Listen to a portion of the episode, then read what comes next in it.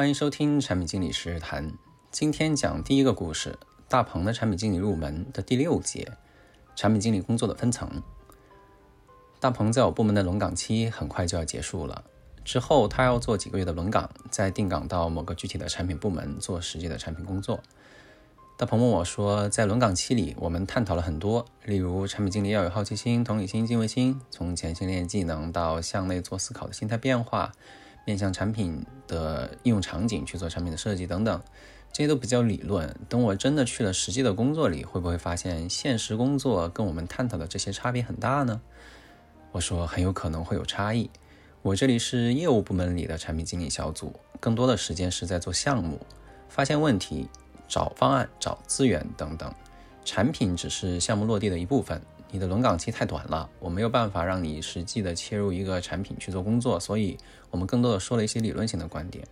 如果说你去中台的产研部门去做工作，你会发现啊，你很你会很快节奏的去接需求做开发，到时候你的感受肯定和现在是不一样的。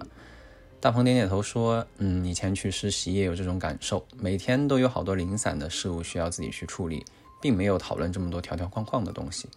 我说理想很丰满，现实很骨感。实际到了工作里面，面对的肯定是无穷无尽的细节，会有些落差。但是也要强调，虽然现实工作很零碎，但也不能闷头做事情。脑海里得有一张大地图，不然走着走着，真的可能就走丢了。这样吧，我再跟你说说我基于自己的工作经历总结出来的产品经理工作的分层，也许能帮你建设出你大脑中的地图来。我将产品经理的工作分为普遍性的工作和特殊性的工作两大部分，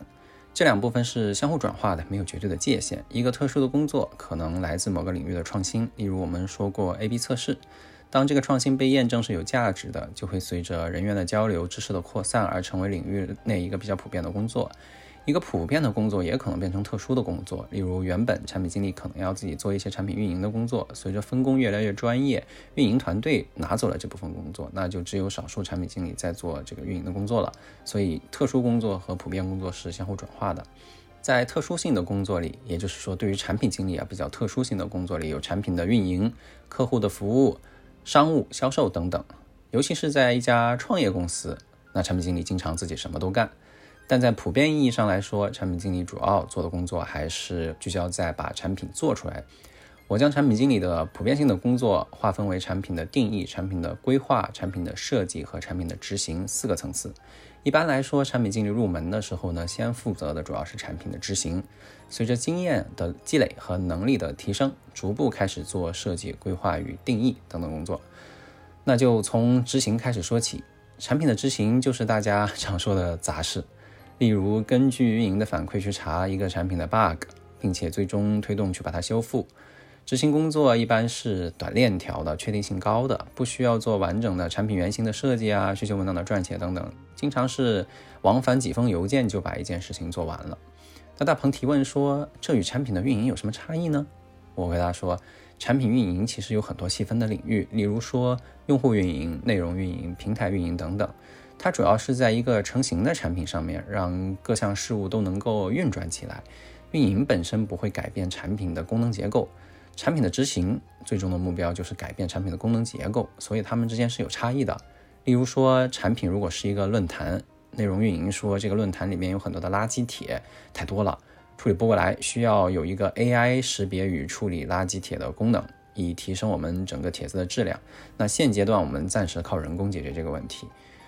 那在这个案例之下呢，把 AI 识别的功能做出来是产品经理的工作，而人工运营啊，以及在运营中把规则啊、垃圾数据啊整理出来，以做那个 AI 的训练啊等等，那是运营的工作。产品经理主要是把 AI 识别做出来。那为了做出来，可能先要去调研业界的做法，写一篇竞品分析。那这个写竞品分析这件事情，可能就是产品执行的工作。执行的工作虽然很细碎啊，但是非常重要。如果我们把产品设计啊比作一袭华丽的长袍，那执行如果做得差，那长袍掀开就都全是虱子啊！这也是呃文学作品里面的比喻啊。然后是产品设计，产品设计是产品经理最广为人知的工作。简单来说，就是把原型图画出来，产品需求文档写出来。产品设计最终的呈现形式是交付给研发团队做开发的产品方案。那交付之前的调研，交付之后与研发的沟通和调整，那更多的是执行的工作。可以自己做，也可以交给自己的产品助理来做。如果你有的话，优秀的产品设计是产品经理引以为傲的成绩。虽然说在现实工作里面，因为资源的问题啊、运营的问题等等，最终产品可能没有得到商业上的成功，但是产品设计上的创新还是会让产品经理充满成就感。这也是很多人选择做产品经理的理由。产品设计工作非常重要，但是作为新人也要注意，不要急躁，先做好产品的执行，对自己负责的产品与各方合作的流程、标准等等都摸索的比较清楚之后，再去做产品设计也不迟。不要执行基础不牢就贸然提一些不现实的产品设计，最后可能自己会很受打击。嗯，而且呢，产品设计也不是终点，不要做了几个成功的产品设计就洋洋自得，觉得自己很不错了。因为产品设计之上其实还有很多事情的。接着是产品规划，那产品规划也经常被人说成是产品架构，对应的产品经理也经常被称为产品架构师啊。产品规划一般是对庞大的产品线中的某一个复杂的模块，或者说一整条产品线，甚至说整个公司的多条产品线做规划的工作。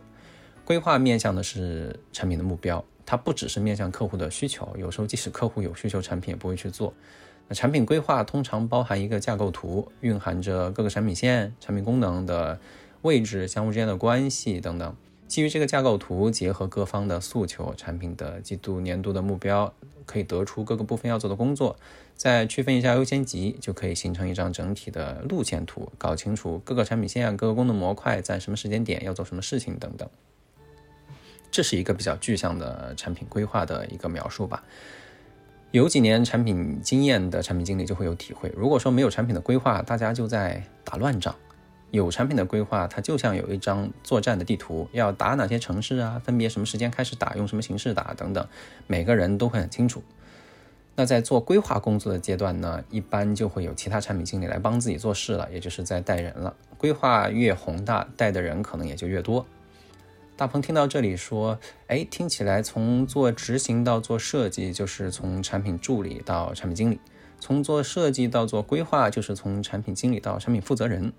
我说大致是这样的，但是产品规划也不是终点，产品规划之上还有定义，产品的定义是产品的灵魂，没有定义的产品，规划再漂亮也只是行尸走肉。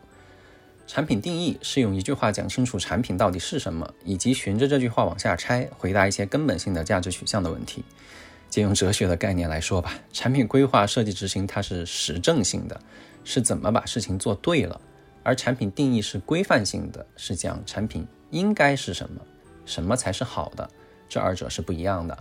产品定义是领先于现实的，是虚的。举个例子来说啊，例如我对某一款产品的定义是一款让每个人随时随地自由表达的产品，那所有的产品工作都要围绕着这个定义来开展。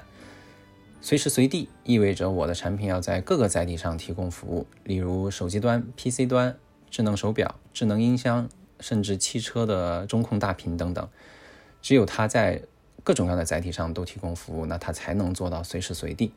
自由表达。意味着我的产品要支持文字、语音，甚至视频的表达，而且呢，它还不能限制长度，不然它就不自由了嘛。产品的定义通常隐含着负责产品的人他背后的哲学思考，开放扩展还是封闭聚焦等等，这些选择通常都没有对错可言。就像我刚刚举的例子，让每一个人随时随地自由表达，那是不是要随时随地？是不是要自由表达？人是不是应该这样？其实它是没有对错可言的。就像大师金岳霖说的：“哲学是有道理的成见。”一个定义产品的人，往往会给一个产品。输入他自己内心深处的成见，当然是有道理的成见，他往往就会给产品打上深刻的个人烙印，例如说克制啊之类的。我们有很多产品经理总觉得那些高级别的产品经理经常说一些不着边际的话，给各方画各种各样的大饼等等。那这个理解其实有些片面。一方面来说，饼是要画的，如果说没有人去考虑虚的东西，所有人就没有共同的方向。那指引方向的东西一般都在参考系之外，例如说你和我要在地球上找一个共同的方向，那就得靠太阳或者北极星。指引产品方向的通常也不是一个具体的功能或者是呃设计啊，而是开放、包容等等一些比较虚的概念。那另一方面，饼要画，饼要画之外还得画好饼。如果说做产品定义的人完全不了解产品的实际情况，也就是没做过饼。那做规划啊、设计啊、执行的产品经理很有可能跟这个定义就衔接不上，那这个定义就真的只是画出来的一个饼了。围绕着定义、规划、设计、执行，也就是产品经理的普遍性的工作的四个层次，就是大家常说的从零到一把产品做出来。那我们有很多产品经理老说自己做了很多从零到一的事，但是经常说的只是把某一个功能点从零到一做了出来，其实并不是从定义、规划、设计、执行一个完整的链路上把事情从零到一的做出来。所以，其实，在定义和规划上，它并没有什么积累。大鹏听完有些感触，说：执行、设计、规划、定义，这听上去是一个升级打怪、不断进阶的过程。我说，虽然啊，它是一个升级的过程，但是需要注意，它并不是割裂的四个层次。每个产品经理的工作其实都落在四个层次上，只是侧重点不一样。刚做产品经理工作的时候，可能百分之九十都在做执行的工作，有百分之九在做设计的工作，就剩下百分之一还做了一些规划和定义。在做规划工作的时候呢，百分之七十在做规划，百分之十在做定义，百分之十可能在做设计，百分之十在做执行。那其实正是因为产品经理的工作都落在四个层次上，产品经理相互之间才能够协作。如果说一个人百分之百是在做产品规划，一点儿执行的细节都不了解，那他和做执行的产品经理之间是没有办法沟通和协作的。在第一节里面我就讲了，产品经理的工作要求全面了解、整体负责。工作虽然区分层次，但是还是整体负责。大鹏点点头说：“那看来产品经理职位有高低，负责的产品有大小，但是大家好像还真是一样的，都在执行、设计、规划、定义四个层次上去做事情。”我说：“对，产品经理之间其实是平等的，不因为你做规划你就高贵，你做执行你就低微，也不因为你负责的是月活一个亿的产品你就高贵，月活一千的产品你就低微。展开来说。”在很多领域里面，也可以按这四个层次的划分去理解。例如说，在建筑行业里面，我们如果把某某高新区比作一个产品，它的定义可能是世界级的高新科技产业孵化基地，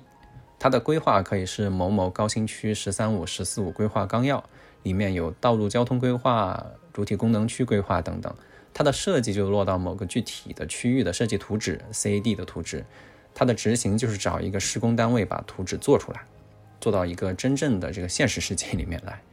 甚至再扩展开来看，国家也可以比作一个产品。宪法是国家的定义，规划是五十年、十年、五年的规划纲要文件，设计则是某一个领域的具体设计，例如高铁路网设计。执行就要靠全体国民的努力。不管你负责的是画图还是施工，你是政府的规划工作人员还是普通的市民，其实也都是平等的。作为一个产品经理，不论自己做到什么位置上，始终要记住保持好奇心、同理心、敬畏心，踏实努力，积极向上。大鹏听完，很用心的点了点头。